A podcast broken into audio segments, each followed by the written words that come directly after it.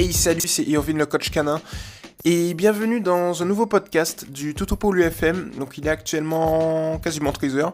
On est aujourd'hui le 22 décembre 2019 et euh, et du coup ben j'ai pas grand chose à dire, un nouveau podcast, tranquillou tranquillou. Bah dehors il pleut un petit peu, hein, si vous voulez savoir. Il pleut, il pleut un petit peu dans le nord. enfin bon. Euh, alors, Aujourd'hui, on a un nouveau podcast pour Lucas.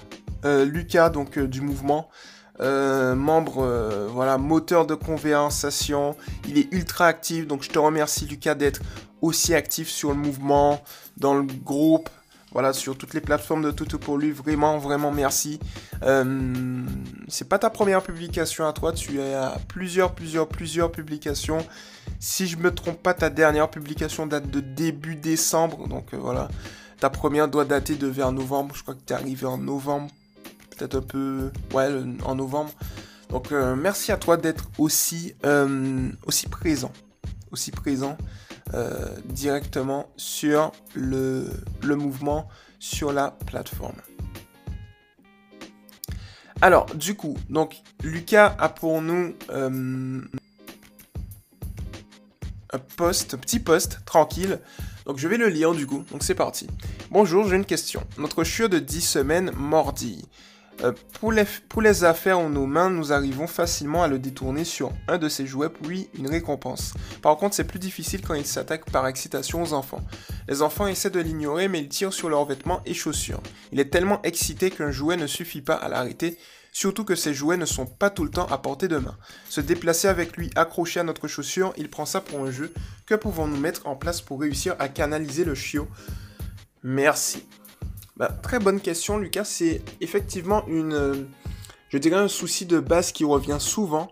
Euh, les mordillements chez le chiot. Donc ton chiot il a 10 semaines, donc c'est-à-dire 2 mois et tic tic tic tic tic, 2 euh, ben, mois et 2 semaines. il n'y a pas à réfléchir, 2 mois et 2 semaines. Donc du coup, euh, c'est un jeune petit chiot. En petite parenthèse, n'oublie pas de faire, euh, il est en pleine dans la période de socialisation et d'imprégnation, donc n'oublie pas de, n'hésite pas à le socialiser au maximum et euh, à lui faire s'imprégner des sons, des klaxons de voiture, de casseroles. Si tu as des sons de feux d'artifice sur YouTube que tu trouves, j'ai fait un podcast sur le sujet, comment vaincre les phobies d'un chien, donc n'hésite pas à aller le voir aussi. Donc il y a tout ça. n'hésite pas pour la propreté aussi. Donc voilà, il y a tout ça, donc il n'y a pas de souci.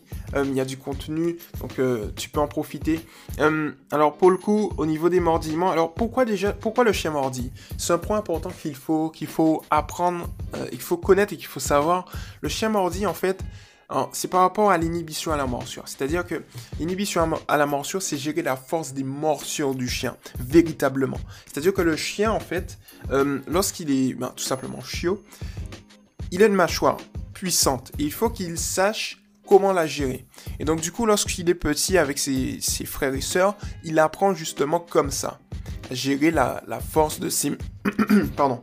À gérer la force de ses mâchoires en, jouant, au final. Le jeu, c'est vraiment, notamment dans le, règne animal, en fait, le jeu, c'est vraiment quelque chose qui permet au, au chien d'apprendre. Et donc du coup, au final, ici, c'est la même méthode qu'on va utiliser.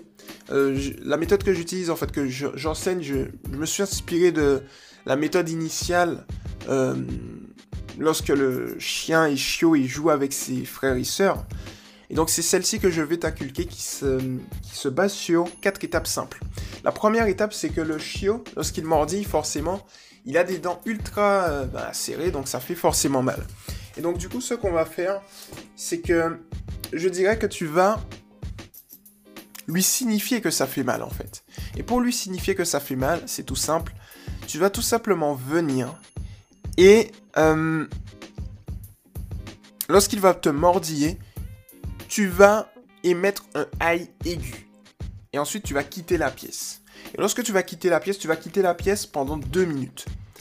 Donc, le fait est que lorsque tu vas adopter ce comportement, cette attitude, Étant donné que le chien recherche deux choses dans sa vie, des récompenses et ton attention, en sachant que ton attention c'est des récompenses, c'est une récompense.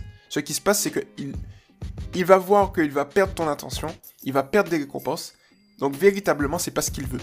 C'est-à-dire que là, euh, il va en fait de par, son, comportement, il va comprendre qu'il a mis un terme à une situation dans laquelle il prenait du plaisir. Et donc, du coup, à l'avenir, il va éviter d'adopter ce comportement de mordillement. Voilà. Donc, lorsqu'il va faire ça, il te suffira donc, je répète, d'émettre un petit aïe aigu et ensuite tu quittes la pièce. Et lorsque tu quittes la pièce comme ça, là, tu n'auras plus de soucis. Il va, en fait mordiller moins fort ensuite. Après, on va passer à la deuxième étape. La deuxième étape, c'est la même chose que la première étape. À la seule différence que là, il va juste te mordiller, mais pas fort. Mais là, on veut vraiment lui faire comprendre que la peau de l'homme est très, très, très sensible, beaucoup plus sensible qu'il ne, qu'il ne le pense. Même si euh, on va un petit peu mentir en fait, même si on sent rien, on va quand même lui signifier que ça fait mal quand même. Et lorsqu'on va faire ça au final, ce qui va se passer, c'est qu'il va se dire wow, en fait la peau de l'homme, c'est des fragiles les hommes en fait. Tu vois, homme avec un grand H, homme ou femme. Et donc du coup, il ne, mettra plus qu'en bouche au final. Il ne va plus que mettre en bouche. Et lorsqu'il va plus que mettre en bouche, on va passer à l'étape 3. Et l'étape 3, c'est, quand j'ai lu ton post, j'ai directement pensé à l'étape 3, c'est que visiblement, euh, lorsque tu as dit se déplacer avec lui accroché à notre chaussure, il prend ça pour un jeu. Ici, c'est exactement la chose que tu vas faire. C'est-à-dire que, en gros, tu vas lui apprendre l'ordre lâche et l'ordre tient. Parce que, véritablement, il va continuer à mettre en bouche. Mais comme il met en bouche, qu'est-ce qui se passe? C'est qu'il garde quand même le comportement de mordillement. C'est-à-dire qu'il va mettre en bouche et il va te suivre un peu partout quand tu te déplaces. Comme tu l'as dit, il va rester accroché à ta chaussure. Donc, ce que tu vas faire ici, c'est que tu vas en fait te munir d'un jouet. Tu vas venir auprès de lui et tu vas lui dire tiens. Lorsque tu vas lui dire tiens, il va prendre le jouet. D'accord? Et lorsqu'il va prendre le jouet, tu vas le laisser jouer une minute avec. Une minute après, tu vas juste prendre, donc tenir le jouet pendant qu'il joue avec, et tu vas juste légèrement tirer le jouet. Et pendant que tu tires le jouet, c'est juste pour lui signifier qu'il faut qu'il lâche. Et pendant pendant que tu tires légèrement, tu vas lui dire lâche. Et à un moment, tu vas voir qu'il va lâcher. Quand tu vas lui signifier que, que, tu veux reprendre le jouet, à un moment, il va lâcher. Et lorsqu'il va lâcher, tu vas le féliciter en lui donnant une friandise. Et ensuite, lorsqu'il aura fini sa friandise, tu vas tout simplement lui redonner le jouet et tu vas lui dire tiens. Et tu vas refaire ça encore. Par répétition, tu vas te faire tiens, lâche, tiens, lâche, tiens, lâche, encore et encore. De telle sorte, euh, je dirais, à ce que lorsque euh, tu adoptes ce comportement, eh bien, ils comprennent que tiens, c'est tu, il va tenir quelque chose et que lâche, c'est lâcher quelque chose. Et donc à l'avenir, ce qui va se passer, c'est que lorsqu'il va venir et mettre en bouche, par exemple, une chaussure où il va être accroché à ta chaussure, il te suffira juste de lui dire lâche et lorsqu'il aura lâché ta chaussure, tu vas le féliciter. Comme ça, tu renforces encore son comportement et tu le canalises. Et donc du coup, ensuite, on va passer à la dernière étape. Et la dernière étape, c'est tout simple, c'est lui dire à quel moment il peut jouer. Le moment, en fait, pour lui apprendre à quel moment il peut jouer, il suffit juste d'appliquer un petit prélude éducatif. C'est-à-dire que tu vas venir, tu vas lui dire, ok, assis, c'est ça le prélude éducatif. Et lorsqu'il est assis, tu vas le féliciter. Et là, tu peux lui dire je. Et donc, quand tu vas lui dire je, par exemple, là, tu pourras jouer tranquillement. Et ensuite, tu vas lui redire assis. Et puis, tu peux lui dire terminé. Et ensuite, lorsque c'est terminé, c'est la fin du jeu. Et là, euh, comme on n'est plus dans la période de jeu, il va plus adopter un comportement de jeu. Force de pratique, il saura que jeu, c'est jeu, et terminé, c'est terminé. Comme ça, en fait, quand tu lui apprends ça petit à petit, ça te permet justement, au fur et à mesure, de lui donner les bonnes manières, tu vois. Et je te dirais même pour le canaliser, euh, adopte le prélude éducatif du assis tout le temps. Dès que tu veux lui donner une récompense, début du repas, euh, début d'une promenade, euh, si tu veux lui donner une caresse, lorsqu'il y a des invités, lorsqu'il y a un congénère qui arrive, en bref, tous les moments où tu souhaites un jouet, tous les moments où tu souhaites lui donner une récompense, tu vas lui demander un assis avant. Tu peux aussi adopter la double récompense. Par exemple, en promenade, si tu vois qu'il est excité et qu'il veut aller voir un congénère, tu vas lui demander un assis. Dès qu'il est assis, tu le félicites avec une friandise. Et ensuite, tu lui donnes l'opportunité d'aller voir ce congénère.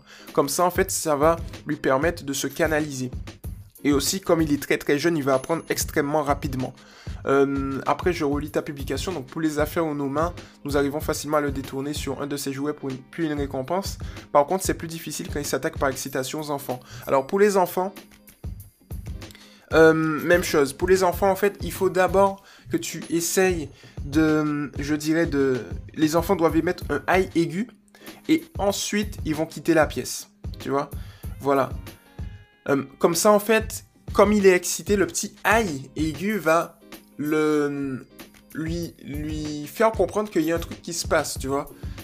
Et le aïe aigu, il est inspiré du, du chiot. Donc quand ils jouent ensemble, chiot, le petit chiot va émettre un petit, petit son aigu qui se rapproche un peu du aïe. Et donc du coup, le chiot va s'arrêter, il va comprendre qu'il y a un truc qui se passe.